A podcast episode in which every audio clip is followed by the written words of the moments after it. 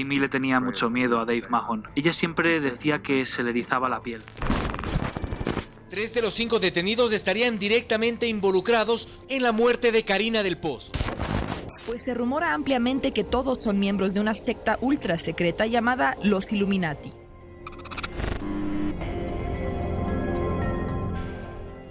Misterio a la carta.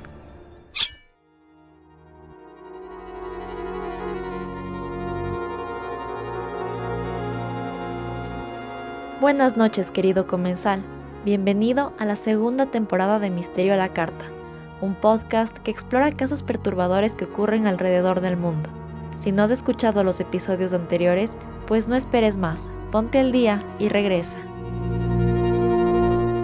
Vas a descubrir todo un universo que ignorabas, así que apaga la luz, ponte cómodo y prepárate para saborear lo desconocido, lo frustrante y lo desgarrador. Disfruta a continuación el menú del día.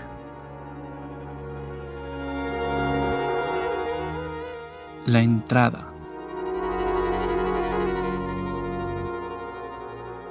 Hola, hola, hola misteriosos, ya estamos a mitad de temporada y vamos a seguir con más historias perturbadoras. La semana pasada también les fallé, lo siento, pero la verdad es que creo que a partir de ahora me va a tocar hacer los episodios pasando una semana porque si no, no me da la vida. Otra cosa también es que me cambié de proveedor de podcast, entonces eh, fue un poco un lío. Tuve un poco de problema especialmente reconectando iTunes, pero creo que logré solucionar, así que avísenme si pueden escucharlo ahí, si es que no escuchan ahí solo en Spotify, pues siguen Spotify todo normal y en YouTube igual, si es que quieren seguir escuchando por esas plataformas, ¿ya? Y qué más, qué más, qué más. Creo que esos son todos los anuncios parroquiales. Mi nombre es Camila Pérez y aquí en Misterio la Carta hablaremos obviamente de misterios, casos extraños, asesinatos, ya saben, la típica. Tenemos tres segmentos, bla, bla, bla. Para este momento ya sabrán todo esto, pero bueno, todo gira alrededor de un tema central básicamente.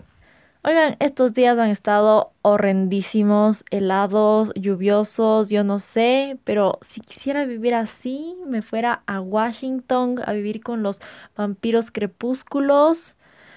Es, es chiste, no puedo irme a Washington a vivir con los crepúsculos porque me negaron la visa americana.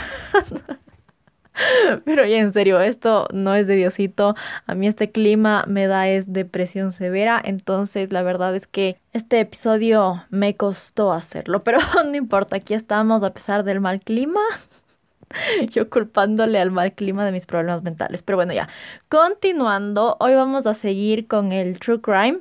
Eh, ¿Y saben qué? No he hecho casi casos paranormales. Si saben de alguno Díganme para la próxima, pero bueno, por hoy vamos a retomar los asesinatos sin resolver. Estos capítulos saben ser medios frustrantes, medios fuertes, medios feos.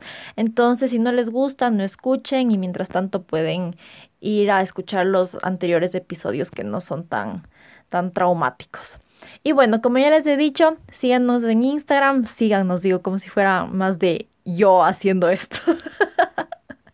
Pero bueno, ya, sigan a Misterio la Carta en Instagram para que puedan estar al tanto de todo y si les da pereza escuchar los episodios completos, pues a lo largo de la semana voy publicando lo más importante de cada caso, así que no se lo pierdan. El episodio de hoy fue una recomendación de Josué Grijalva y he esperado para hacer este capítulo por algún tiempo. Lo iba a hacer en Navidad, pero pero no sé, me arrepentí, eh, hice el de los Oder, pero bueno, nunca es tarde para los episodios que son densos. Así que aquí venimos con, con esto y quiero agradecer a Josué por motivarme a cubrir esta historia. Y bueno, no me alargo mucho porque de verdad que me muero de frío, así que vamos directo al plato principal. Ah, sí, y debo advertirles antes de empezar que este caso incluye detalles sobre el asesinato de un menor, entonces si son sensibles a este tipo de temas, bueno, más bien, ¿quién no es sensible a este tipo de temas? Si en realidad no quieren escuchar esto porque es, es, muy traumático para ustedes, les sugiero que esperen al siguiente episodio o, como ya les dije, escuchen los anteriores porque esto sí en verdad es súper feo. El plato principal.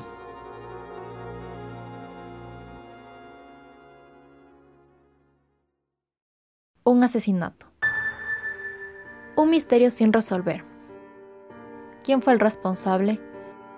¿Qué pasó aquella misteriosa noche de 1996 en Boulder, Colorado? Esta es la historia de una niña que tenía toda su vida por delante y se la arrebataron. Es la historia de una familia que quedó en la memoria colectiva. Hoy veremos el extraño caso de John Benet Ramsey.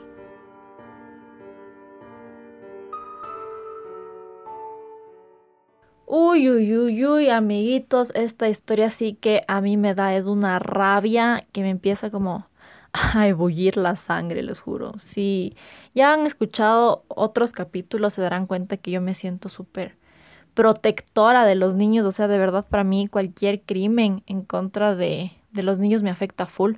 Por eso solo he hecho creo que un caso de, de, de, este tipo, que fue el de la familia Watts, pero de ahí he tratado de evitar esto porque en verdad me da una, una embolia cada vez que me toca hablar de estas cosas. En general no me gusta nada que involucre a niños, no me gusta que les pongan en sus redes sociales públicas, detesto a esos vloggers que no les dejan en paz a sus hijos y les pasan metiendo la cámara en la cara todos los días.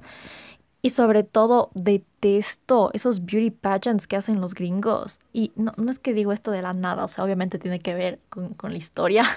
No es como el eje principal de la historia, pero igual tiene que ver y, prefiero decir ahorita ya. Eh, porque en verdad no tienen idea ¿Cuántos degenerados hay en, este mundo? En especial ahorita con el Internet. Los degenerados, los pederastas, los pedófilos, están por todos lados, ya. En el Internet en especial están, están metidos ahí, ya. Entonces solamente cuídenles a sus hijos, en verdad. Cuídenles full. Y bueno, ya después de mi mini rant, ahora sí podemos empezar. ¿Quién era John Benet Ramsey? John Benet era una pequeñita que nació en Atlanta, Georgia, el 6 de agosto de 1990, eh, o sea, hoy tendría 31 años de edad. Su familia consistía de su mamá Patricia, Patricia o Patsy Ramsey. Su papá era John Bennett Ramsey, justo por él es que le nombraron John Benet, solo que le pusieron ahí un, un twist francés para que suene un poco más femenino, o sea, súper originales estas personas. y bueno, finalmente su hermano Burke Ramsey, que era mayor a ella con tres años. John Bennett, o sea, el papá que solamente le voy a llamar John de ahora en adelante para no confundirnos, era el presidente de una empresa de desarrollo de software que se llamaba Access Graphics y bueno, si era el presidente ya se imaginarán que el hombrecito se metía su buen cachín cachín, ¿no? Eh, o sea, era una, una, familia bastante pudiente. Literal vivían en una mansión de 15 cuartos. o sea, what? ¿Quién vive en una mansión? A mí eso me parece un poco raro porque es como que ¿por qué vives en una mansión? O sea, si seas millonaria o loco, ¿qué haces con una casa de 15 cuartos y solo viven ahí cuatro gentes? de la nada empieza a sonar como Yacu Pérez. Pero no, oigan, en serio, qué miedo. Imagínense una casa gigantesca para cuatro personas. Yo me moriría del miedo en las noches especial. No, gracias, prefiero una casita normal nomás. Y bueno, viven en Boulder, Colorado. Y bueno, ya les conté del papá. Eh, ahora por otro lado está la mamá de John Benet, que se llamaba Patricia, que había sido reina de belleza en su juventud. Fue Miss West Virginia en 1977, entonces era medio traumadita con esas cosas y por eso a su hijita le pasaba disfrazando y metiéndole en esos concursos raros, beauty pageants que detestó. Y bueno, ya vamos a hablar de eso más adelante también. Con ese pequeño contexto sobre la familia, Vamos directo al 25 de diciembre de 1996, o sea, el día de Navidad. La familia Ramsey se había ido a una cena navideña en la casa de unos amigos suyos y al regreso ellos dicen que John Benet se quedó dormido en el carro. Bueno, le bajaron, le acostaron en su camita, se supone que ya todos se fueron a dormir, todo estaba bien y todo parecía normal hasta las 5 y 52 de la mañana que los operadores del 911 recibieron una llamada de Patsy.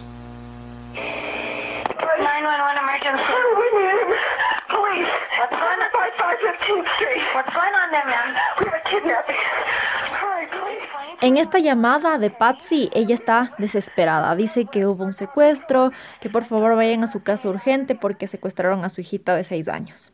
La operadora, una señorita que se llamaba Kimberly Archuleta, le pregunta como que a qué hora pasó esto. Y la Patsy dice, no tengo idea, acabo de ver la nota. Aparentemente los secuestradores habían dejado una nota pidiendo rescate. Entonces la familia había encontrado, no sé exactamente quién, pero supongo que la Patsy, porque ella llamó a la policía, eh, había encontrado esta nota en la escalera de la cocina. Y bueno, era una, una nota súper larga de dos páginas y media y estaba firmada por SBTC, que nunca, hasta la actualidad, nunca se supo qué, qué quiere decir. Y bueno, básicamente el contenido de la carta eran las, las especificaciones que ellos requerían para devolver a la niña eh, y una de ellas era el dinero. Entonces ellos pedían 118 mil dólares, que era una cantidad de dinero parecida a un bono que John había recibido ese año. Y la verdad es que sí es una cantidad bastante extraña que ha generado muchísimo debate porque es muy exacta y teniendo en cuenta que esta familia era millonaria, ¿por qué pidieron solo 118 mil dólares? ¿Y por qué 118? O sea, ¿por qué solo no redondearon y pidieron 120 mil? O sea, me cachan, es como una cifra que no tiene sentido. Aparte de eso, eh, también especificaban que no debían contactarse con la policía ni con nadie por ningún motivo y que apenas tengan el dinero les devolverían a su hija. Y como ya les dije, a la Patsy no le importó esto, llamó a la policía y a mil amigos de la familia, entonces obviamente no hizo caso. Bueno, la cosa es que llegó la policía y ellos empezaron toda la investigación con esta idea de que a la chiquitina le secuestraron. Pero desde el principio ya hicieron todo mal, porque dejaron entrar a la casa a full gente random, amigos de los Ramses. Entonces era como que había un millón gente ahí adentro, todo el mundo caminando por todos lados. Entonces ya se compromete el, el espacio donde vieron por última vez a la niña y no sé, me parece que hay muchísima más desorganización y es más difícil cumplir con un proceso mm, como que correcto. Y aparte, o sea, aparte de fregarla dejando entrar a 100 mil gentes, la detective de la policía le pidió a John Ramsey, el papá, que vaya por la casa y registre por todos los sitios buscando cualquier cosa inusual. Entonces, él y su amiguito, un total X que se llamaba Fleet White, empezaron a buscar. Y esto, si me preguntan a mí, es lo más estúpido que yo he escuchado en mi vida. ¿Por qué le pide el hombrecito este, en lugar de a un oficial que esté capacitado, ir a buscar, o sea, ir a registrar? No, no, no, me, no, me queda claro, no, no entiendo. Lo primero que hicieron estos dos señores es bajar a la bodega. Y fue ahí que encontraron a John Benet envuelta en una cobija. Tenía un pedazo de cinta adhesiva en su boquita y un cable alrededor de su cuello. John dice que se paniqueó y que ni siquiera pensó, solo le cogió a su hijita y la subió sin pensar. Y eso fue un problemota, porque obviamente destruyó totalmente la escena del crimen. Pero ya les digo, todo regresa a la policía, o sea, al mal trabajo que ellos hicieron. Primero, nunca registraron la casa porque pensaron que era un secuestro. Eh, después dejaron entrar a full gente y al final le, le hicieron al John registrar la casa y obviamente no fue su culpa destruir la escena del crimen, porque si veo a mi hija muerta, obviamente lo primero que hago es tratar de, de, ver qué pasó, de cogerle, de, de, de, hacer algo. O sea, obviamente no fue su culpa, uno actúa por instinto. Entonces ya les digo, fue culpa de la policía. Todo mal, todo desorganizado, todo pésimo. Yo cuando oigo estas cosas les juro que me muero de las vidas. Y bueno, para esto la Patsy también ya estaba desesperada porque ya, ya se enteró. Y una cosa es pensar que tu hija está desaparecida, otra es saber que está muerta. Entonces, em, fue, ya se imaginarán, terrible para, para la familia y para todas las personas que estaban ahí ver eso. Eh, el cuerpo de John Benet lo encontraron solo ocho horas después de que la reportaron desaparecida. Y lo más extraño del caso es el hecho de que encontraron a John Benet dentro de su casa. Eso es lo que más resalta de esta historia. Creo que por eso se hizo tan reconocido, porque obviamente no es algo común. Y más que nada, em, cuando pasan estos crímenes dentro de una casa, a quien se ve primero es a la gente que estuvo ahí dentro con ella, o sea, su familia. Bueno, cuando las autoridades estaban ya haciendo el reconocimiento de todo, de todo el lugar, se dieron cuenta que no hubo ninguna señal de que haya sido forzada la entrada había unas ventanas rotas en el sótano, em, pero según el John, esas ventanas ya habían estado rotas desde antes, pero pensaban que capaz alguien se pudo haber metido por ahí. Y de hecho, la familia estaba segura que algo así pasó, que algún raro se metió a la casa.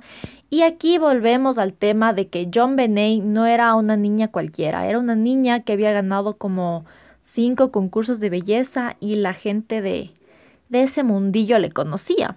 Ahora, ¿por qué tengo yo tanto problema con estos concursos? Es porque es el lugar perfecto para los pedófilos. Imagínense, pura niñita desfilando en el ojo público, estos asquerosos de ley andan merodeando estas cosas seguidos y, o sea, no, solo Qué miedo, qué asco. Y aparte de eso, son concursos que sexualizan un montón a las niñas. Les ponen maquillajes como que, les hacen desfilar en ternos de baño o ropa corta. O sea, son niñas.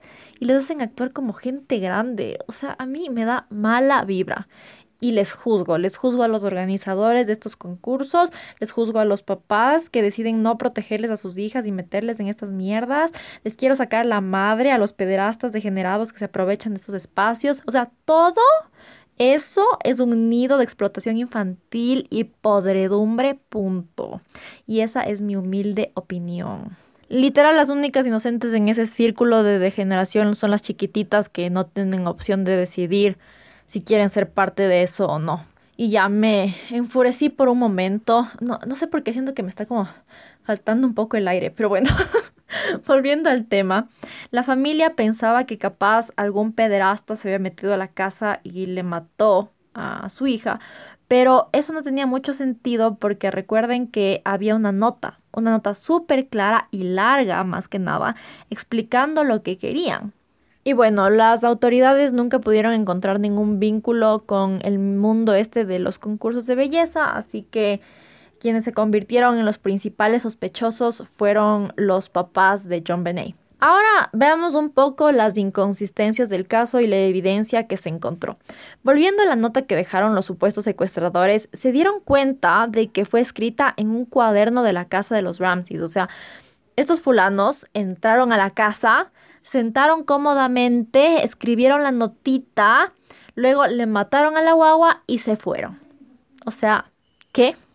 O peor aún, entraron, le mataron y luego escribieron la nota dejando el cuerpo ahí mismo. O sea, es lo más estúpido que he escuchado. O sea, ¿cómo va a ser? Eso, a menos que hayan sido como que los peores secuestradores de la historia, los peores criminales del mundo.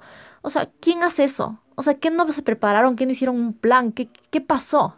Y aquí volvemos a la cifra. ¿Se acuerdan que les dije que pidieron 118 mil dólares? Que es un número que no cuadra, que no tiene sentido. Bueno, a la policía tampoco le cuadró. Entonces empezaron a pensar que todo esto fue un intento de montar la escena del crimen, que todo era una farsa.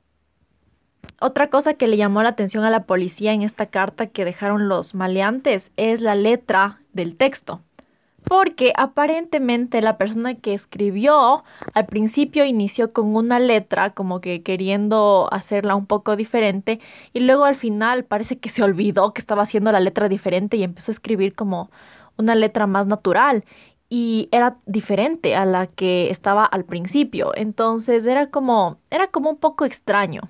Y además eh, el texto en sí lo que estaba escrito era totalmente sin sentido. Habían escrito cosas como eh, frases de películas en las que hay estas escenas de, de secuestros donde piden recompensas. Habían escrito literal frases de películas.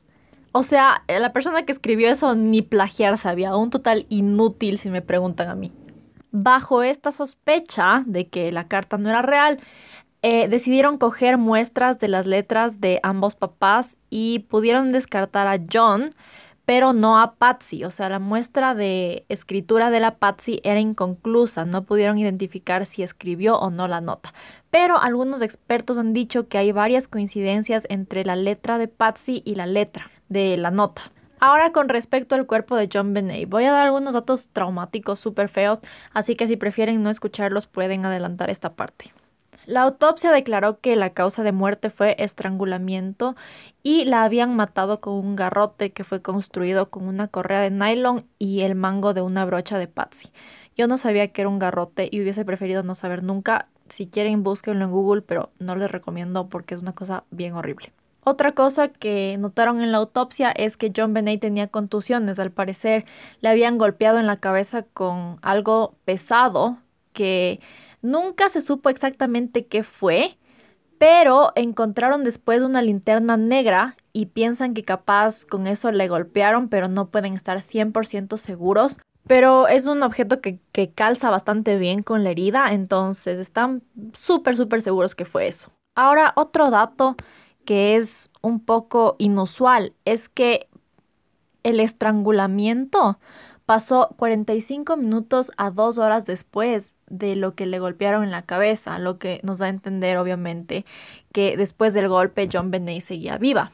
Les dije que cuando John la encontró, John Benet tenía una cinta en su boca. Luego en el análisis se dieron cuenta de que había fibras del saco de Patsy en la cinta adhesiva y ella nunca se cambió de ropa. O sea, ellos llegaron de esta cena de Navidad y la Patsy nunca se cambió de ropa hasta el día siguiente. Según ella, sí se cambió, se puso su pijama, pero luego al ver que la John Benet estaba desaparecida, eh, se volvió a poner la ropa del día anterior, lo cual a mí me parece bien raro, pero, pero bueno, pudo haber pasado, no digo que no. Y el último dato que se tiene sobre el cuerpo es que pensaban que había signos de, abuso sexual al principio, pero eso fue descartado. Y una de las razones por las que pensaban que había sido abusada sexualmente fue porque encontraron ADN de una persona desconocida en la ropa interior de John Benet y en su pijamita. Eh, compararon esa muestra con la base de datos del FBI y no coincidió con nadie. Pero yo creo que cuando hay ADN, las autoridades se esperanzan muchísimo en eso, ¿no? Entonces, tenían esta mini muestra de ADN como en su top prioridad. O sea, cualquier sospechoso iban a comparar con esta muestra para descartarle o para continuar con la investigación. Y bueno, con respecto a la escena del crimen, se encontró también dos sets de huellas de zapatos que no pudieron identificar a quién le pertenecían y finalmente otra cosa rara que encontraron fue una cuerda cerca de la cama de John Benet, que aparentemente no era de la familia, pero nunca analizaron esa cuerda, entonces es como un, objeto random que llegó de la nada aparentemente. Si no han notado, hasta ahorita la familia se ve bien sospechosita, todo está bien tránfugo y todo se pone peor, porque después de que encontraron el cuerpo, la familia Ramsey decidió dejar de cooperar con la policía. O sea, díganme ustedes qué clase de papás hacen eso, yo no sé. Ah, y lo más raro es que dejan de hablarle a la policía, pero ah, siguen dando mil entrevistas a la prensa. Hay una entrevista que se hizo popular porque es súper rara, les, les entrevistan al, a la Patsy y al, John. Y mientras la Patsy habla, el marido está como vocalizando lo mismo. O sea, no sé bien cómo explicarles. Es como si los dos se hubiesen aprendido un guion y mientras Patsy hablaba, John estaba diciendo lo mismo al mismo tiempo. Entonces eso a la gente le dio mala vibra. Es como, ¿a qué están jugando? ¿Qué están haciendo? ¿Qué es esta burla? Y bueno, finalmente nos queda solo hablar de una persona que casi no he mencionado y es Burke Ramsey, el hermano mayor de John Benet. Según la familia, el niñito estaba dormido cuando todo esto pasó, entonces no se enteró de nada, siempre estuvo en su cuarto y, y ya no tuvo nada que ver con nada. Burke dice que lo primero que recuerda es a su mamá entrando a su cuarto desesperada buscándole a la John Benet y que luego llegó la policía y todo fue un caos. Esto lo dice en una entrevista que le hizo Dr. Phil y me da miedo porque siempre está como full sonriente mientras habla de su hermana muerta. Pero bueno, tal vez solo estaba nervioso. Yo no sé, a veces yo también me río en situaciones inapropiadas, pero esto es como, como raro ya. O sea, mírense y se van a dar cuenta que, queda como miedito. La gente nota estas cosas, ¿no? O sea, los comportamientos extraños o las historias que no tienen mucho sentido, como que está un caos en la casa y el guagua no se despierta a ver qué está pasando. Es como, ¿por qué? Otro dato relacionado a Burke es que Kimberly Archuleta, la chica que contestó el 911, dice que cuando la Patsy llamó, cuando ella dejó de hablar, no colgó el teléfono enseguida, entonces que se escuchaban a las personas conversando.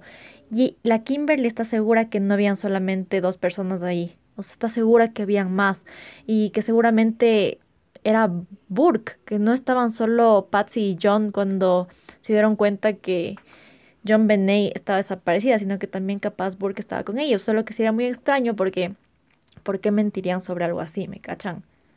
Porque según ellos, el guagua estuvo acostado dormido todo el rato, o sea, nunca se despertó, nunca se levantó. Y según él igual, según él se despertó cuando llegó la mamá y la policía a buscar a la John Benet. Pero en el supuesto caso de que sí haya estado despierto, ¿qué estaba haciendo despierto? ¿Qué estaba haciendo a las 5 y 52 de la mañana despierto? Y, y no sé, es raro. Y bueno, el último pedazo de evidencia que encontraron en la casa fue un tazón de piña y un vaso de leche en la cocina. Eh, en estas cosas encontraron, o sea, en, los trastes encontraron huellas de Patsy y de Burke. Y esto puede sonar como información irrelevante, pero la cosa es que en la autopsia de John Benet encontraron en su estómago pedazos de piña que aún no estaba totalmente digerida. Y lo extraño es que se acuerdan que los papás habían dicho que la guagua se quedó dormida en el carro y que apenas llegaron le acostaron. Bueno, aparentemente, según esta evidencia, eso no pasó, porque claramente la John Benet estaba despierta comiendo piña en algún punto de la noche. Y si los trastes tienen ADN de su familia, seguro ellos estaban con John Benet el rato que se comió esa piña. ¿Cuándo pasó eso? Nadie sabe. Yo digo, hay todos estos pedacitos que unen la historia, pero no sé si es que no no hicieron bien el trabajo de la policía, porque ¿por qué no preguntaron sobre esto? O sea, es muy, muy extraño. ¿Qué tenía que decir la familia con respecto a esta evidencia? Que, que, digan, porque de seguro ellos sabían, son los únicos que estuvieron con sus hijos todo el rato. Yo sé que todos estos datos parecen pequeños, pero son esas inconsistencias diminutas que ponen en duda las historias de estas gentecitas. Y bueno, aparte de los Ramses, también habían otros sospechosos que no eran parte de la familia. El primero fue Bill McReynolds, que visitó la casa de los Ramses dos días antes de que mataran a John Benet.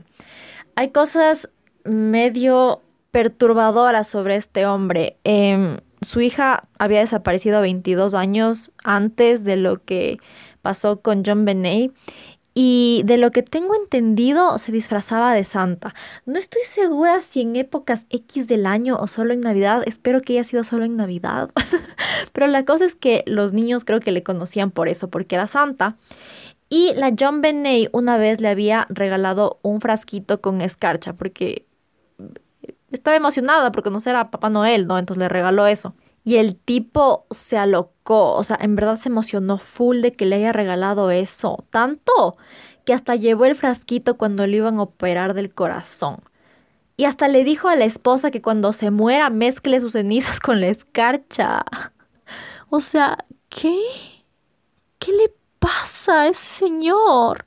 Rarito. Un tipo, un crip total, si me preguntan. Aléjenle a los niños de ese, de ese Santa Claus. Ahorita, este mismo instante. Pero aparte de esos detalles medio raros, no había ninguna evidencia que sugiera que este señor le mató. Así que seguimos con el siguiente sospechoso, Michael Helgoth. Este señor trabajaba cerca de la casa de la, de la familia Ramsey y tenía un historial de violencia y abuso sexual. Entonces ya por ahí es como que, mmm, veámosle más de cerca a este fulanito.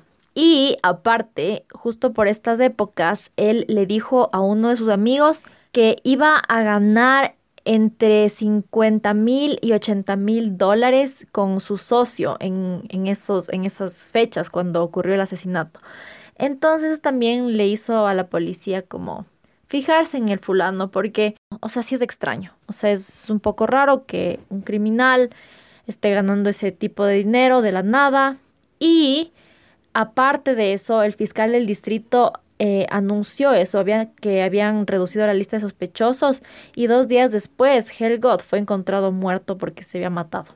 Entonces a mí este tipo también me suena medio rarito, pero igual, no hay evidencia concreta, entonces nos vamos al siguiente, que es un tipo que se llama Gary Oliva, un pederasta que fue detenido por pornografía infantil y vivía cerca de los, de los Ramses. En el 2000 fue arrestado por cuestiones de drogas y en su maleta encontraron una foto de John Benet. Eso ya de por sí es como, what the fuck. Eh, pero después empezó a decir unas cosas rarazas de que a él le afectó mucho la muerte de John Benet, que él pensaba que ella era una niña excepcional y que su muerte fue una pérdida excepcional y que sentía que debía construir un monumento para recordarla. O sea, ni siquiera le conocía. O sea, eso cabe recalcar que no le conocía. O sea, un tipo rarísimo. Estos son el tipo de creeps que andan merodeando en el internet ya. Estos, estos anormales. Así que, otra vez, tengan cuidado. Un amigo de Gary Oliva que se llamaba Michael Vale dijo en una entrevista que Gary le llamó un día después del asesinato de John Benet y le había contado que lastimó a una niñita y que fue justo en Boulder, Colorado. No hubo reporte de ninguna otra niña desaparecida o lastimada en, ese sector, entonces se asume que obviamente hablaba de John Benet. Y esto es interesante. Michael también explicó que el método que habían usado para estrangular a John Benet, Gary lo había usado para tratar de estrangular a su propia mamá. Eso suena súper sospechoso. O sea, ¿qué? ¿Por qué? ¿Por qué no se aprecia este tipo? ¿Por qué? Yo les digo por qué. Porque su ADN no coincidía con el ADN que encontraron en, la ropa de John Benet. Así que básicamente solo quedó como un pedófilo raro que estaba obsesionado con John Benet y con, con su muerte y con toda esta, esta cuestión. Y ya pues, como no fue él, thank you next. El último sospechoso fue un fulano que se llamaba John Mark Carr, que confesó en el 2006 haber matado a John Benet, pero su ADN tampoco coincidía con el de la escena del crimen.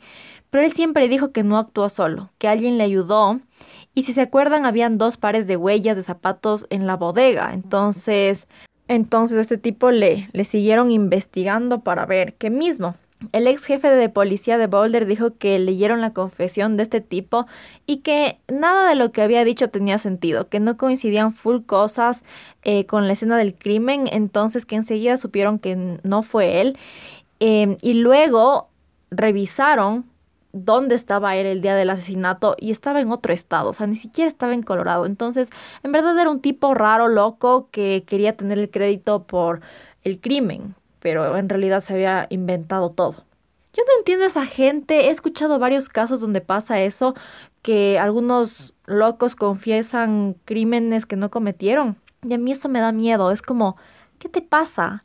¿Qué clase de anormal eres? ¿Quieres fama o qué? No entiendo, que alguien me explique. O sea, quieren que le metan preso por un crimen que no cometió, entonces no le metan preso, porque es lo que él quiere. Entonces déjenle ahí afuera, pero también da miedo, porque si está, así de loco puede hacer alguna estupidez. Yo no sé qué hacer con esa gente, métanle en una institución, porque eso está bien raro. Ahora sí, prepárense, porque esto que les voy a contar es lo más what del caso y les va a reventar la cabeza. Un experto en ADN, el doctor Henry Lee, analizó lo que encontraron en la ropa de John Benet, el, ese ADN que encontraron, y dijo que lo más probable es que esa muestra que tenían, en la que se basaron toda la fucking investigación para descartar a los sospechosos, ya, ese, esa, esa muestra de, de ADN pudo haber sido transferida de algún empleado de la fábrica de ropa. O sea, Quisiera que puedan ver mi cara este rato. Estoy haciendo la cara de what the fuck más grande de la vida. Lo que quiere decir que todos los sospechosos que descartaron anteriormente por ese ADN vuelven al ruedo, menos el raro del John Mark Carr, que ni siquiera estuvo ahí cuando pasó. Ay, ya, empiezo a alterar en estas partes porque es como, ¿cómo pueden ser tan imbéciles todos? O sea, no puedo creer. Y bueno, a la final no se sabe qué pasó porque no hay más evidencia concreta, entonces todo se quedó ahí sin resolver, en el aire y seguimos así 25 años después. Esa es toda la información sobre el caso, ahora vamos al postre y les cuento algunas teorías que cree la gente. El postre. Como ya se habrán dado cuenta, hay dos versiones o teorías en las que se divide el pensamiento popular con respecto a los sospechosos. Una es que a John Benet la mató su familia y la otra es que un intruso se metió y la asesinó. Con respecto a los sospechosos externos, ya les conté todo lo que se sabe. Yo creo que pudo haber sido uno de estos, especialmente el pedófilo este raro Gary Oliva. En especial, ese Oliva es el que más mala vibra me da. Y aparte, fue descartado solo por el ADN que no coincidía, ese ADN que no servía para nada, que nunca debió haber ni siquiera sido considerado. Entonces, quién sabe, capaz si fue él el responsable. Pero por otro lado está la familia. De ellos no profundicé mucho en las teorías porque quería hacerlo aquí en el postre. Primero, hay quienes piensan que John Benet y Patsy mataron a su hija. Se dice que Patsy la mató en un ataque de ira porque John Benet se hizo pipí en la cama y que luego trató de tapar el crimen y escribió la nota, al apuro. Otras personas creen que en realidad no fue Patsy, sino John. Dicen que tal vez era un abusador y que capaz le mató, pero ellos han negado rotundamente esto. Es como para ellos es súper doloroso que la gente diga estas cosas, asumo yo, pero también no hay que taparse los ojos y negar que algunos de sus comportamientos fueron inusuales. Y algo interesante con respecto a esto, los padres fueron acusados por un gran jurado del condado de Boulder por abuso infantil que resultó en muerte, pero el fiscal del distrito se negó a presentar cargos diciendo que no había pruebas suficientes. Esto pasó en el 99, o sea, tres años después del asesinato y luego lo sacaron de la lista de sospechosos porque su ADN no coincidía con el ADN, ya saben, el que era del trabajador de la fábrica de ropa, ya, ese ADN. Y bueno, este señor John tuvo un comportamiento rarito la mañana del asesinato también. Primero, cuando le pidieron que registre la casa, es sospechoso que haya ido directo a donde estaba el cuerpo. O sea, tenía una casa de 15 cuartos y lo primero que se le ocurrió es ir a la bodega. O sea, pudo haber sido instinto, no lo niego, pero también hay la posibilidad de que ya haya sabido que John Benet estaba ahí. Otro acto raro de los padres fue que ellos leyeron la nota que pedía el rescate y sabían que tenían hasta las 10 de la mañana para entregar el dinero. Y nunca ni hablaron de eso, ni preguntaron cómo hacer, cómo recuperar a su hija, nada, como si supieran que eso no iba a pasar, porque la nota era falsa. Sospechoso. Además, la detective encargada del caso dice que sentía que el asesino estaba dentro de la casa. O sea, después de que descubrieron el cuerpo, ella sentía tan mala vibra que incluso estaba pendiente de su pistola todo el rato por si tenía que usarla. Yo digo, el instinto no miente. Les juro que si la detective sentía que había gato encerrado es porque capaz había gato encerrado. En fin, a mí me parece todo muy sospechoso, todos son muy extraños, así que no sé, les dejo a ustedes para que, para que decidan. Y vamos finalmente a la teoría más común, al menos la que yo siempre he escuchado con respecto a este caso, que es que Burke fue el responsable de la muerte de su hermana y los padres le ayudaron a encubrir toda la situación.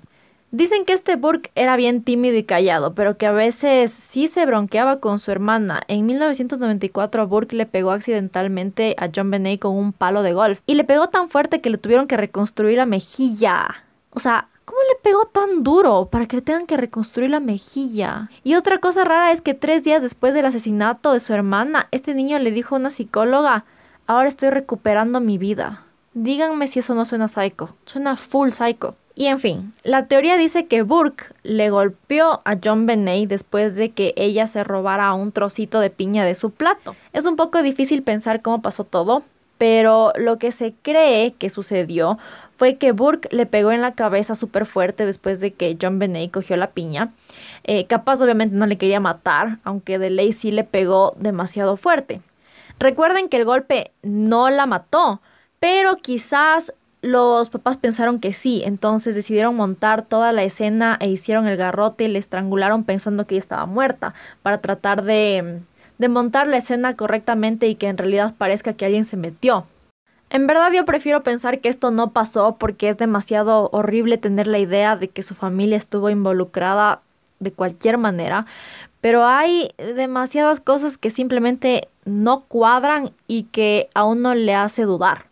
John y Patsy le alejaron al Burke totalmente de la prensa cuando era chiquitito y hasta la adultez en realidad. Y la verdad es que fue la mejor decisión porque la única vez que el man salió en la entrevista, esa vez en Dr. Phil, lo que fue rarísimo. En verdad, vean, da full miedo. Tiene una cara de creep total, siempre sonriendo cuando habla de la hermana muerta. Es, es horrible. Claro, también hay que considerar que capaz es un hombre con problemas psicológicos, con muchos traumas, pero yo digo, Si ya sabes de eso, no des entrevistas, no des entrevistas porque la gente empieza a asumir cosas. La gente ve eso y dice como, ¿qué es esto? ¿Qué miedo? Culpable. Capaz no sea, pero la gente ya asume. Ve esas cosas raras, la gente asume instantáneamente. Así podría seguir hablándoles horas de las inconsistencias. Yo personalmente creo que la familia estuvo involucrada de alguna manera, no sé cómo, no sé por qué, no sé qué pasó exactamente, eh, no sé si fueron los papás o el hermano, pero siento que algo raro pasó esa noche y no conocemos la historia completa. Posiblemente los Ramsey quisieron montar una escena del crimen para divergir la atención hacia otro lado, o tal vez solo fue un maniático que no supo hacer nada bien y ya. O sea, en verdad es que no tenemos idea. Y bueno amigos, esa es toda la historia de John Benet. Es muy triste y muy perturbadora, pero espero que les haya gustado este episodio. No se olviden de decirme qué creen ustedes que pasó y dejarme sus teorías y sugerencias en Instagram. Mi nombre es Camila Pérez, cuídense, protéjanse, protejan a sus hijos, Dios mío, que ya les digo que hay full locos por ahí. Y nos vemos pronto con un menú totalmente renovado. Chaito.